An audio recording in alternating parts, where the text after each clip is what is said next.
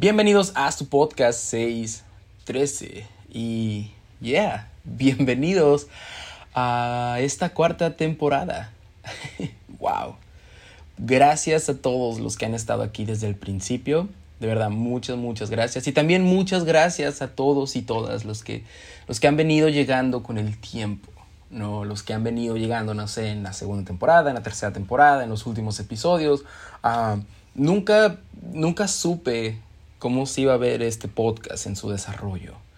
No, sabía qué tan lejos podía llegar y, no me refiero tanto a, qué tan lejos puede llegar en alcance, sino más bien la, la cantidad de episodios o, temporadas o, cómo se iba a ver en el futuro, ¿no? Cómo, cuántas temporadas pueda tener este podcast, cuántos episodios. Nunca fui uh, ni estoy consciente de qué tan lejos puede llegar este proyecto. Solo Solo fui obediente en su momento a una voz que me ardía por dentro y tenía que sacar lo que Dios estaba poniendo en mi vida. Y hasta ahorita creo que sigo siendo ah, por lo menos obediente a lo que tengo que hablar y lo que tengo que hacer. Y quisiera seguir haciéndolo en esta nueva temporada. Y este episodio es una muestra de ellos, porque si les soy sincero, ah, no ha sido fácil todo este proceso de grabar este episodio. Ha sido muy difícil porque ha traído nuevas convicciones a mi vida, pero más adelante hablaremos de eso.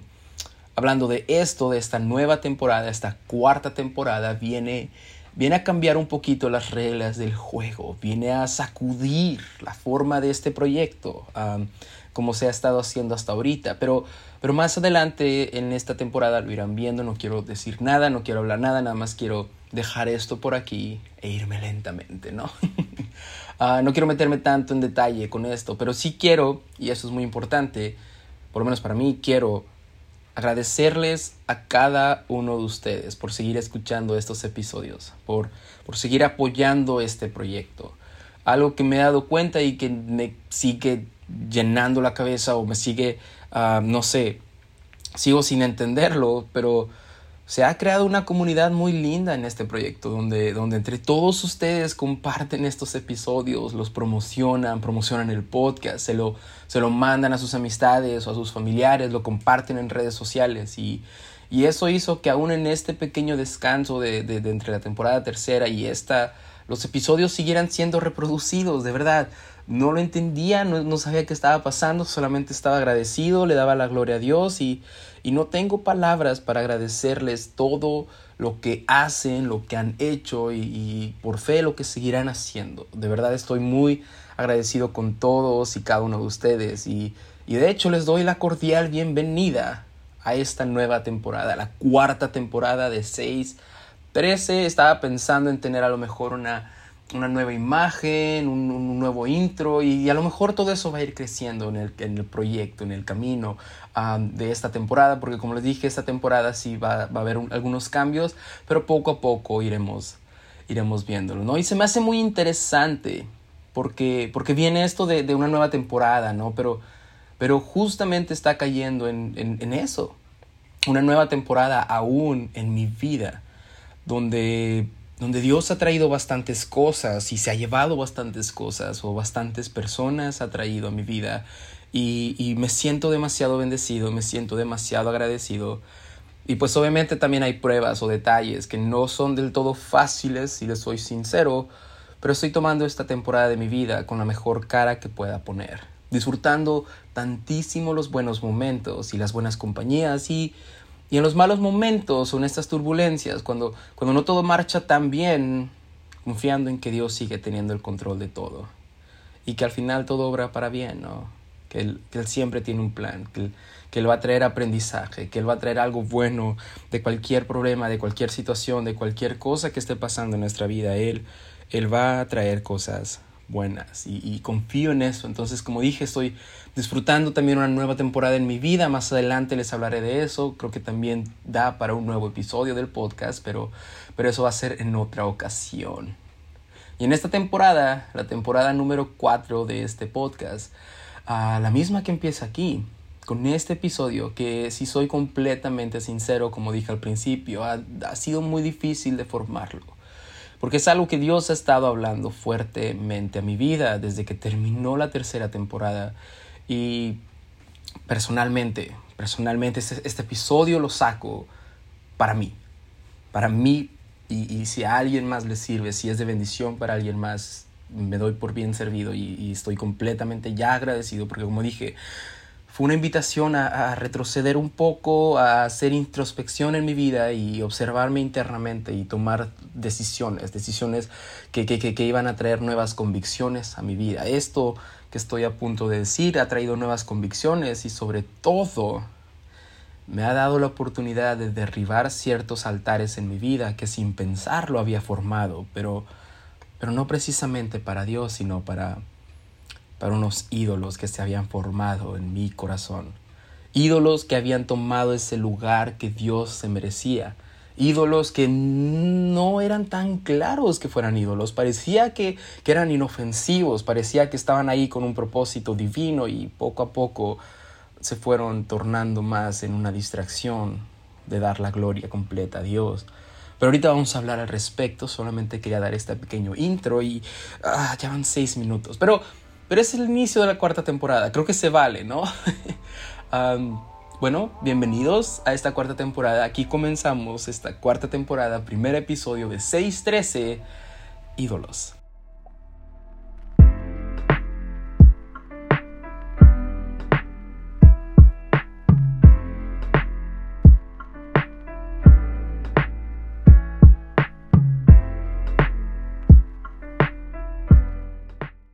ídolos. Yeah. Suena muy fuerte la palabra ídolos, ¿no? Por lo menos aquellos que estamos como más ya en este camino, conociendo a Cristo, teniendo nuestra, nuestro conocimiento en la palabra de Dios, conociendo cuál es el pensamiento de Dios al respecto de ídolos o imágenes en nuestra vida y, y muchas veces como que nos apartamos de esta misma imagen, ¿no? De este mismo concepto. Es como ya yo dejé los ídolos atrás desde que conocí a Cristo y, y ahora solamente lo, lo, adoro a Él, ahora solamente lo alabo a Él, ahora solamente estoy entregado a Él y, y todo eso mismo yo también lo pensaba hasta que en este pequeño receso del podcast Dios trajo estos estas palabras a mi vida, este, este concepto, esta convicción y, y no voy a mentir, me dolió demasiado porque como explicaba en la intro de este, de este episodio, fue un momento para reflexionar, para mirarme internamente, para ver todo lo que estaba haciendo, todo lo que estaba pensando y, y, los altares que había puesto en mi vida que no eran precisamente para Dios, que se camuflajeaban como algo divino, como algo, algo que, que, agradaba a Dios, pero poco a poco um, iban tomando un lugar que no, que no debían. Y, Dios trajo a mí tanta, tanta, tanta, tanta convicción con esto que se los quiero compartir. Porque, porque en el momento en el, que, en el que comencé a pensar en ídolos, en imágenes, en todo este concepto, mi, respuesta fue, ya, yo no tengo estos ídolos, ¿no? Yo no tengo estos altares, yo no tengo algo que sustituya a Dios, porque ya, yo solamente lo adoro a Él, yo no cargo una cruz, un crucifijo, yo no le rezo a un santo, porque ves, a veces pensamos que un ídolo o, un santo es, es, eso solamente, ¿no? Una imagen a la cual nos arrodillamos para venerar y, y, adorar en lugar de estar adorando a Dios. Y yo pensaba eso, yo, yo decía, por eso no, no creo que tenga ídolos en mi vida, porque yo no adoro ni venero a nada que no sea solamente a Dios. Y pues vamos a estar visitando algunas historias de la Biblia. Y para comenzar, pues obviamente creo que uno de los, de los más conocidos es está al principio, casi en el segundo libro de la Biblia. Y es un, una historia que muchos de ustedes ya conocen tal vez. Y si no la vamos a visitar un poquito. Ah, porque aquí podemos ver bien el concepto de lo que es un ídolo y lo peligroso que es tenerlos en nuestras vidas. ¿no? En Éxodo capítulo 32, para dar un poquito de contexto, Moisés ya había liberado al pueblo de Israel, ¿no? Por mandato de Dios, obviamente con, con la ayuda y la mano poderosa de Dios, ya los había ah, liberado de Egipto, ya había hecho todos estos milagros de las plagas, de abrir el mar, de todo esto. Entonces ya, ya había pasado todo ese proceso. Si, se dan cuenta, estamos en el capítulo 32 de Éxodo. Entonces ya había pasado muchas cosas, ya había tenido bastantes encuentros con el pueblo de Israel, ya había tenido como tantas interacciones con ellos, ya había hecho maravillas, proezas y ellos habían visto todo esto, ¿no? pero en el capítulo 32 hay una parte interesante porque, porque aquí Dios llama a Moisés al monte para comenzarle a dar estos mandamientos, estos estatutos para estar más cerca del pueblo y que el pueblo también pueda estar más cerca de Dios, pueda comportarse de una manera recta que los acerque más y más al, diseño original que Dios había planeado para nosotros desde el principio, ¿no? Entonces, mientras Moisés estaba en el monte, el pueblo de Israel comenzó a desesperarse. El pueblo de Israel ya había visto, insisto, todas estas maravillas y proezas que, que Dios había hecho por ellos, ¿no?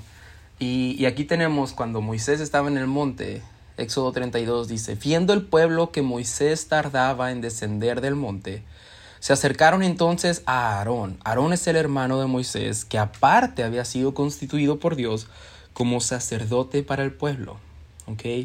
Se acercaron entonces a Aarón y le dijeron, levántate y haznos dioses que vayan delante de nosotros porque a este Moisés, el varón que nos sacó de la tierra de Egipto, no sabemos qué le haya acontecido. Hmm. Ya. Y Aarón les dijo, apartad los arcillos de oro que están en las orejas de vuestras mujeres, de vuestros hijos y de vuestras hijas, y traédmelos. Entonces todo el pueblo apartó los arcillos de oro que tenían en sus orejas, y los trajeron a Aarón. Y él los tomó de, la mano, de las manos de ellos, y les dio forma con buril, e hizo de ellos un becerro de fundición. Entonces dijeron, Israel, estos son tus dioses, que te sacaron de la tierra de Egipto. Y, y viendo esto, Aarón edificó un altar delante del becerro. Y viendo esto, Aarón edificó un altar delante del becerro, edificó un altar delante del becerro. Y pregonó a Aarón y dijo, mañana será fiesta para Jehová. ¡Uh! Me encanta esto. Me encanta esto. Ese, detalle es interesantísimo. Porque Aarón había puesto este becerro de oro delante del pueblo y el pueblo comenzaba a adorar a este, este becerro, pero, pero recordaba quién era Jehová y decía, hey, mañana será fiesta para Jehová. ¿Ok? Ahorita explico un poquito por qué esto es importante. El día siguiente madrugaron y ofrecieron holocaustos y presentaron ofrendas de paz. Todo eso Dios se, lo habían, se, los había enseñado y sabían que eso se tenía que hacer para adorar a Dios. Y se sentó el pueblo a comer y a beber y se levantó a regocijarse porque ellos estaban adorando a Dios, ¿no? Era una fiesta para Jehová. Aarón les dijo, mañana será fiesta para Jehová. Y ellos dijeron, claro que sí, vamos a hacer fiesta para Jehová. Y vamos a madrugar, ofrecer holocausto, presentar ofrendas de paz. Y se regocijaron en esta fiesta para Jehová. Pero interesantemente en el versículo 7 nos dice, entonces Jehová dijo a Moisés, anda y desciende porque tu pueblo que sacaste de la tierra de Egipto se ha corrompido. Mm. Pero, pero están haciendo fiesta para ti, Señor, ¿no? Están, están madrugando, ofreciendo holocaustos, presentando ofrenda de paz y, y regocijándose en ti, ¿no? Pronto se han apartado del camino que yo les mandé, se han hecho un becerro de fundición y lo han adorado. No, no, no, no, no, no, Señor, te están ofreciendo esos sacrificios a ti, te, están adorando a ti. Y le han ofrecido sacrificios y han dicho, Israel, estos son tus dioses que te sacaron de la tierra de Egipto. Mm. Entonces, podemos ver que el pueblo de Israel lo que quería era que quería adorar a Dios, el Dios que los sacó de Egipto, ¿no? Quería adorar a Jehová. Aarón también les dijo, hey, acuérdense que es Jehová, no es el becerro, es Jehová pero tenían esta necesidad de tener algo visual, algo que pudieran ver para poder adorar. ¿Ves? Entonces podemos entender que ellos no estaban ofreciendo, o sea, no estaban adorando al Dios becerro. ¿Sabes? No es como que, ah, mira, este becerro fue el que nos sacó. No, no, no, no, no. Estaban estaban construyendo o habían construido este becerro de oro solamente para tener algo visual, algo que pudieran ver, que pudieran tocar, que pudieran ah, sentir, pero estaban adorando a Dios. Porque eso es un ídolo en nuestra vida. Algo que, empieza a tomar ese lugar, algo al que nosotros tenemos que ver, que tenemos que, que poder observar, algo tangible que podamos tener para poder dirigir nuestra alabanza y nuestra adoración a Dios. Y como dije, este episodio es para mí. Yo decía, Señor, yo no tengo un becerro de oro. Yo no, yo no me, me, postro ante una imagen. Yo no venero ninguna imagen hecha por hombres porque yo soy cristiano. Yo soy hijo de Dios. Yo, soy, yo, yo fui lavado con tu sangre. ¿No? yo no, yo no me, me, me postro a venerar estas imágenes. Yo no tengo un becerro de oro. Yo no, ¿sabes? Eso es lo que yo pensaba en mi vida y, y poco a poco el Señor me fue mostrando, pero, pero si has construido becerros de oro, si tienes algo que a veces tienes que ver para poder adorarme. Mm. Porque a veces hacemos eso. A veces construimos altares que tenemos que ver, que tenemos que tener ahí para poder dirigir nuestra alabanza y nuestra adoración, nuestra entrega completa a Dios, entregar nuestras ofrendas, nuestros holocaustos a Dios, pero, pero a veces tenemos que construir altares hacia ciertas cosas que a lo largo del tiempo comienzan a ser ídolos. Y aunque estamos adorando a Dios en el medio de todo esto, estamos construyendo altares que comienzan a ser esos becerros de oro, esos ídolos en nuestra vida y, y poco a poco nos van separando de la gloria de Dios, de la gloria de Dios, de la gloria de Dios, hasta el punto de que ya ni siquiera buscamos la presencia y la gloria de Dios, sino solamente nos acercamos por lo que Él puede hacer en nuestra vida. Ya. Porque incluso los milagros que Dios hace en nuestra vida, incluso las proezas, todo aquello, todos, todos esos actos divinos que Dios ha hecho en nuestras vidas, comienzan a tomar ese lugar y nosotros mismos los convertimos en nuestros propios becerros de oro. Porque nuestros milagros comienzan a ser ese ídolo que tenemos que ver para poder adorar a Dios. Lo voy a repetir una vez más. A veces convertimos los milagros, lo que Dios ha hecho por nosotros, en esos becerros de oro porque necesitamos ver algo para poder adorar a Dios. Y eso comienza a ser un ídolo en nuestra vida. Comenzamos a crear altares más por los actos de Dios o a los actos de Dios que a Él mismo. Comenzamos a crear estos ídolos, más por lo que Dios puede hacer, por lo que Dios hizo en nuestra vida, que por quién es Él. Como dije, a veces buscamos más lo que Dios nos pueda dar que quién es Él, su imagen, su presencia, su gloria, su Espíritu Santo y comenzamos a tener altares que poco a poco comienzan a separarnos de su gloria. Y ves, comenzamos a, madrugar, comenzamos a ofrecer holocaustos, ofrendas de paz y regocijarnos, ¿no? Pero, pero lo estamos haciendo en altares que hemos construido nosotros mismos, que podamos ver, que podamos tocar, que podamos sentir pero le estamos dando esta fiesta a Jehová. Esta fiesta es para Jehová. Recordemos que esta celebración es para Jehová, sí, pero estás celebrando los milagros más que aquel que hizo el milagro. Uh. Estás alabando que te sanó más que al sanador. Te estás regocijando más en la liberación que en aquel que te liberó. Estás haciendo de tu milagro un becerro de oro que puedas ver para poder dirigir tu adoración a Dios. ¿no? Y, un becerro de oro pueden ser muchas cosas. Muchas cosas que a veces pueden ser fáciles de detectar, como, como el dinero. Como algo que, es fácil de, identificar en nuestra vida, de que, ah, ok, esto me está quitando la atención de Dios, ¿no? Tenemos esta historia en Mateo 19 de, un joven rico que, que le dijo, Maestro bueno, ¿qué bien haré para tener la vida eterna? Le preguntó a Jesús. Era un joven rico que le preguntó, ¿qué, haré, qué, bien haré para tener la vida eterna, para heredar el reino de los cielos? Y Jesús le dijo, ¿por qué me llamas bueno? Ninguno hay bueno sino uno, Dios. ¿Ves? Incluso ahí podemos ver que el joven se acercaba y comenzaba a idolatrar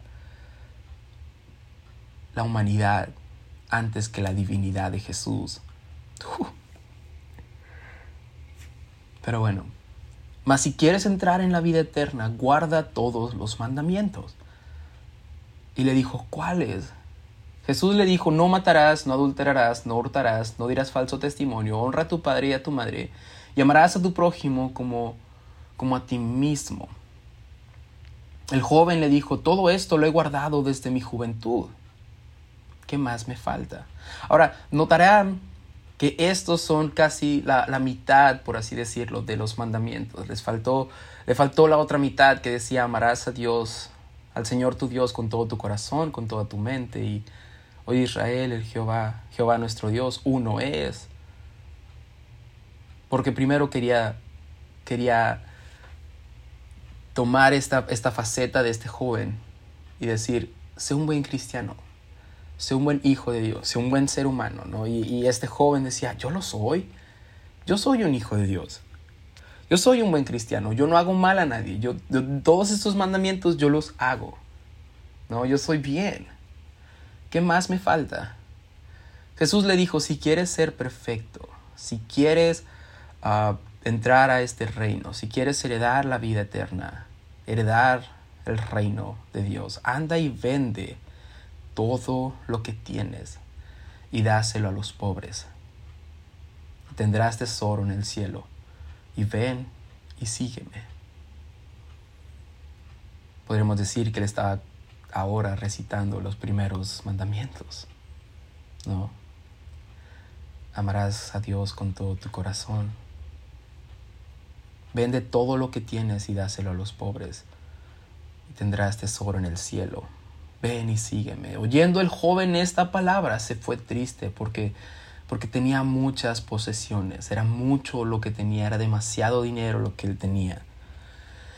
Y aquí podemos entender que este joven, a pesar de que era un buen cristiano, que era un buen hijo de Dios, y digo cristiano, entiendo que la palabra cristiano fue más adelante, pero entienden lo que digo, ¿no? El concepto que, que encierra ser cristiano este hombre o este joven tenía una buena vida, era una, era una buena persona, llevaba a cabo los mandamientos en cuanto a cómo tratar a tu prójimo, pero su dinero, sus posesiones, su estatus, se había convertido en un becerro de oro, un ídolo que tenía en su corazón.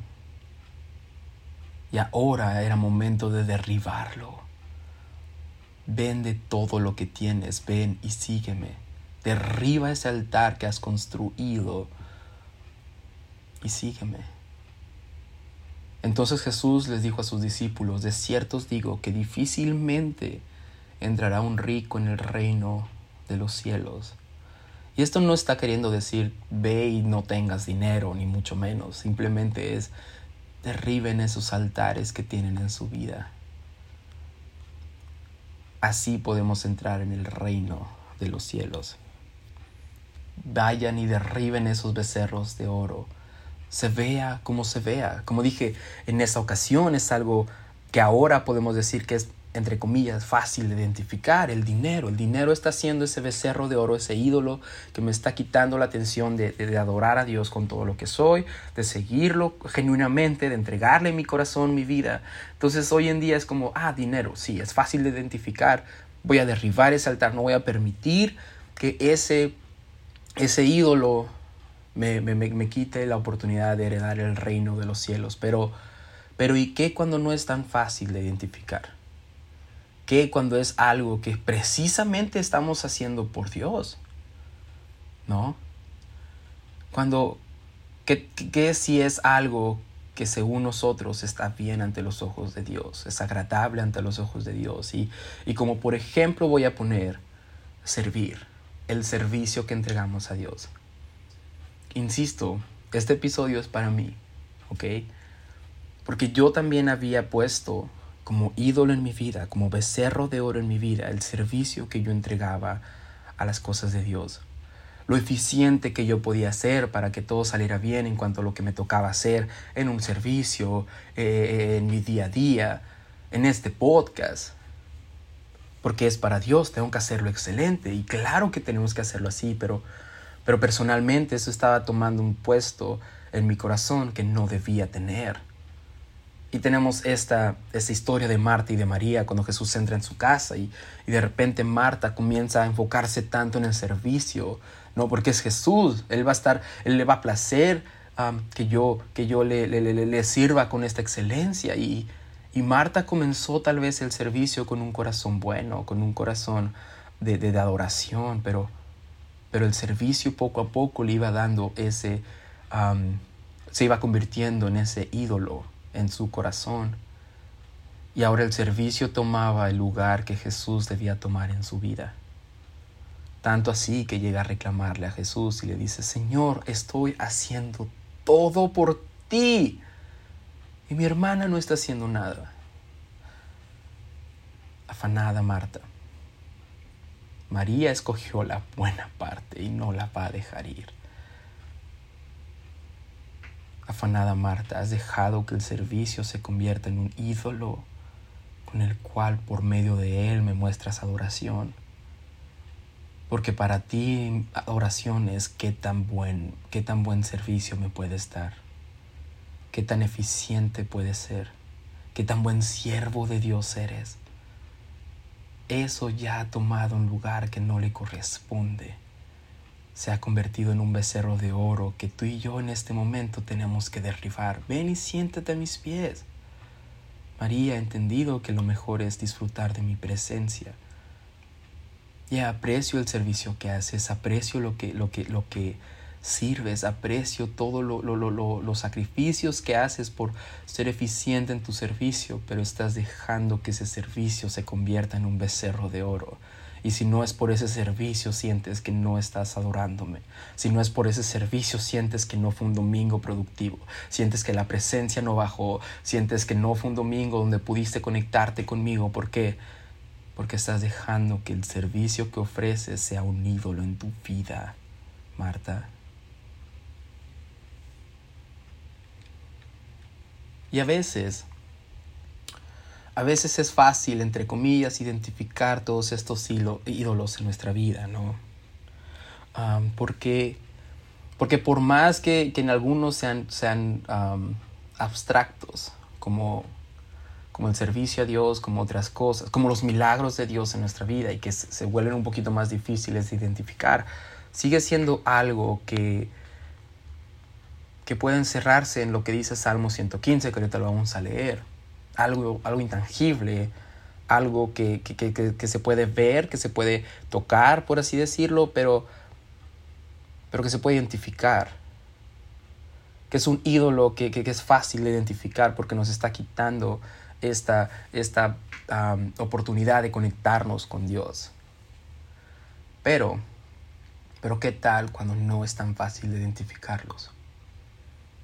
¿Qué tal cuando no tenemos tantos versículos que nos ayuden a identificarlos? Porque ves, estos que acabamos de, demostrar, como hay muchos ejemplos más, hay versículos que nos ayudan a identificarlos.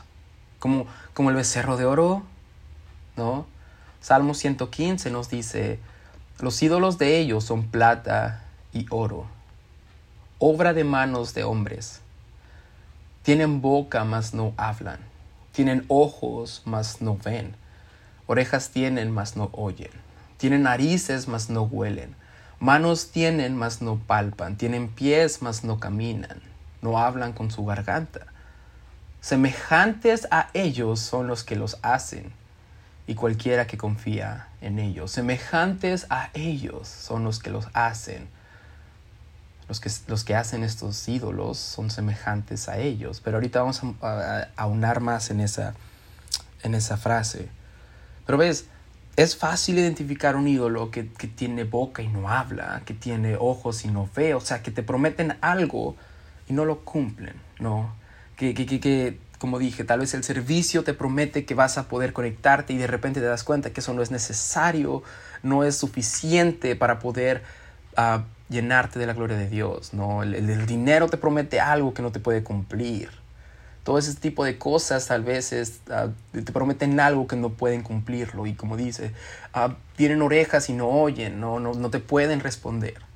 Tienen narices, no huelen, tienen manos, no ah, tienen pies, pero no pueden caminar, no, no los puedes ver caminar, pero, pero ¿qué si sí? ¿Qué pasa cuando estos ídolos que, que tenemos en nuestra vida si hacen todo esto? Tienen ojos y sí ven. Tienen boca y sí te hablan. Y te hablan demasiado bien. Y te apuntan a Dios. Son hombres y mujeres de Dios que están haciendo las cosas bien, que están sirviendo a Dios, que están siendo usados por Dios, pero que tú y yo tal vez, solo tal vez, les hemos dado un lugar en nuestro corazón que puede ser peligroso a la larga. ¿No? Ídolos que sí caminan, ídolos que predican, ídolos que cantan impresionante y que nos dirigen en alabanza hasta la presencia de Dios, ídolos que determinan si vamos o no vamos a un servicio, a un evento, a un campamento, a una convención. Ídolos que, que escuchamos en la semana. Y si no es por ellos, yo no me conecto con la presencia de Dios. Si no es por ellos, yo no adoro a Dios como lo hago normalmente. Si no es por ellos, yo no, me, yo no traigo convicción y no me arrepiento. ¿No? Porque sí pasa. Y pasa desde siempre. Cuando Pablo comenzó a predicar, comenzó a llevar el Evangelio, comenzó a ser misionero, comenzó a llevar y expandir el reino de Dios, Pablo vio esta problemática y la podemos ver en Primera de Corintios capítulo 3, que le dice, de manera que yo, hermanos, no pude hablaros como espirituales, sino como a carnales, como a niños en Cristo. Os di de beber leche y no vianda porque aún no, no erais capaces, ni sois capaces todavía, porque aún sois carnales. Pues habiendo entre vosotros celos, contiendas, disensiones, ¿no son carnales y andáis como hombres? Porque diciendo el uno, yo ciertamente estoy de Pablo, y el otro, yo soy de Apolos. ¿Acaso por eso no sois carnales? ¿Qué pues es Pablo y qué es Apolos? Recuerden, el que está diciendo esto es Pablo. Él mismo está diciendo quién soy yo realmente, sino servidores por medio de los cuales habéis creído. Y eso según lo que cada uno concedió el Señor. Yo planté, Apolo regó, pero el crecimiento lo ha dado Dios. Así que ni el que planta es algo, ni el que riega, sino solamente Dios que da el crecimiento y el que planta y el que riega son una misma cosa. Aunque cada uno recibirá su recompensa conforme a su labor. No me malentiendan, ellos están sirviendo en el Evangelio. Porque nosotros somos colaboradores de Dios y vosotros sois labranza de Dios, edificio de Dios, conforme a la gracia de Dios, a la gracia de Dios que me ha sido dada. Yo como perito arquitecto puse el fundamento y otro edifica encima pero cada uno mire cómo sobreedifica, porque nadie puede poner otro fundamento que el que está puesto, el cual es Jesucristo. Tenían esta problemática en la iglesia de Corintios, que, que de repente habían creído por medio de Pablo y de repente habían aprendido un poquito más de Jesús por medio de Apolos y, y ellos estaban sirviendo a Dios. Ellos eran siervos de Dios, ellos eran colaboradores de Dios, como lo dice Pablo, pero de repente comenzó a ver que, que la iglesia de Corintios comenzaron a idolatrar a Pablo, comenzaron a idolatrar a Apolos, comenzaron a hacerlos sus becerros de oro, porque seguían adorando y siguiendo a Dios, ¿ok? Seguían eh, queriendo escuchar más de Dios, seguían queriendo aprender más de este Evangelio, seguían queriendo entregar más y más sus vidas, pero pero lo hacían por medio de unos hombres. Lo hacían por medio de idolatrar a Apolos o idolatrar a Pablo. Yo soy de Pablo, no, yo soy de Apolos. ¿Nunca te has puesto o nunca te has visto en una situación donde de repente te dicen, oye, vas a ir a tal evento y tu pregunta es, ¿quién va a predicar? Mm. Y la respuesta a eso determina si tú vas o no vas a dicho evento. porque yo soy de Pablos, no, yo soy de Apolos. O de repente que digas, oye, ¿quién va, a, ¿quién va a dirigir la alabanza? No, pues tal hermana o tal hermano. Uy, se va a poner bueno. Porque yo soy de Pablo y yo soy de Apolos. Oye, ¿quién va a hacer el estudio bíblico esta semana? No, pues tal joven. Uy, no, no, no, yo no voy, yo no voy, no, no, no. Ojalá lo diera el otro joven. Ojalá lo diera la otra doncella, porque yo soy de Pablo, yo soy de Apolos. ¿Quieres ir un poquito más profundo? Yo soy de esta iglesia, no, yo soy de aquella iglesia. Yo soy de este campamento, no, yo soy de aquel campamento. Yo soy de esta denominación, yo soy de aquella denominación. Yo soy de los servicios del domingo y yo soy más de los servicios del miércoles. Yo soy de Pablo y yo soy de Apolos. Yo soy más de las canciones. Uy, los coritos, esos son los que tienen unción. Yo soy de Pablo. No, a mí me gustan más las canciones ahora. Yo soy de Apolos. Comenzamos a poner estas cosas en lugar de Dios. Nuestra alabanza, nuestra adoración es determinada por quién va a predicar, por quién va a dirigir la alabanza, por qué alabanzas van a cantar, por qué día de la semana es ese servicio por qué evento es el que está llevándose a cabo, por cuál campamento es, ¿no? Yo soy de Pablo, yo soy de Apolos. ¿Ya? Y, es difícil porque son hombres y mujeres que sirven a Dios y que ellos no están haciendo eso por querer ser ídolos de nadie, pero, pero nosotros tenemos como humanos esta necesidad de crear becerros de oro es algo que tenemos dentro de nosotros, esta necesidad de, ver algo para poder adorar a Dios. Pero también por eso es importante saber identificarlos, para que no crezca y sea un problema que a futuro nos separe de la gloria de Dios y digamos, ah, yo soy de Pablo y, y yo soy de Apolos. Yo soy de esto, yo soy de aquello, y sin esto o aquello yo no adoro a Dios. ¿No? Ahora, mencioné ahorita, siervos, colaboradores de Dios, que, que ellos no buscaron ser ídolos. Y aquí viene un problema bien grande a la hora de crear ídolos y a la hora de ser ídolos, porque, porque ¿qué y si sí? ¿No? ¿Qué y si esta persona si busca ser ídolo? ¿Ya? ¿Qué y si yo mismo estoy enfocándome tanto en el servicio de Dios que yo mismo estoy queriendo ser ídolo. Que tal vez yo no tengo un becerro de oro, pero quiero ser ese becerro de oro para las personas. Quiero que digan, hey, yo soy de Martín, porque él predica bien la palabra de Dios. ¿No? Y no solamente es que comenzamos a crear altares con ídolos que podemos ver, tocar, sentir, sino que ahora nosotros también queremos ser esos ídolos. Queremos que por nuestra predicación, por nuestra manera de dirigir la alabanza, por nuestra manera de, de, expandir el Evangelio, comiencen a decir, yo soy de Pablo, yo soy de Apolos, yo soy de Martín, yo soy de tal persona.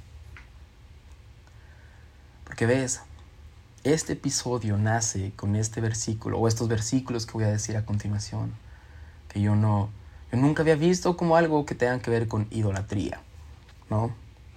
Yo nunca había visto esos versículos como algo que tenga que ver con ídolos, con, con, con imágenes, con todo esto, pero Dios trajo una convicción enorme a mi vida, donde, como dije, tuve que verme hacia adentro y decir, uh,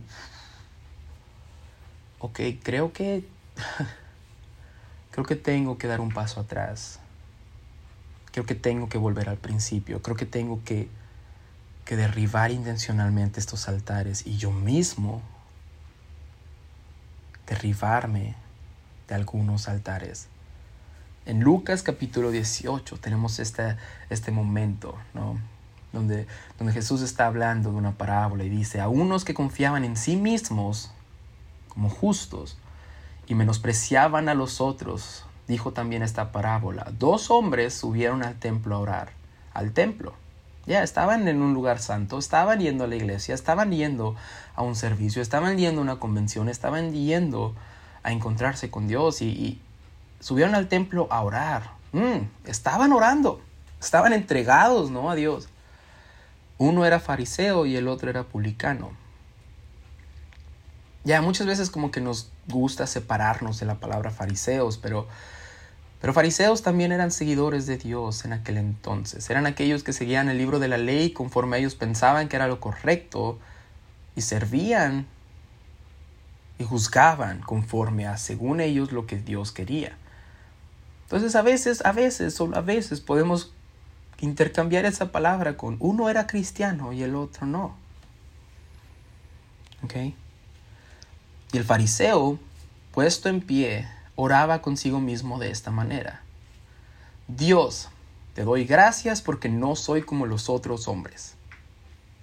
Ladrones, injustos, adúlteros, ni aún como este publicano. Ayuno dos veces a la semana, doy diezmo de todo lo que gano.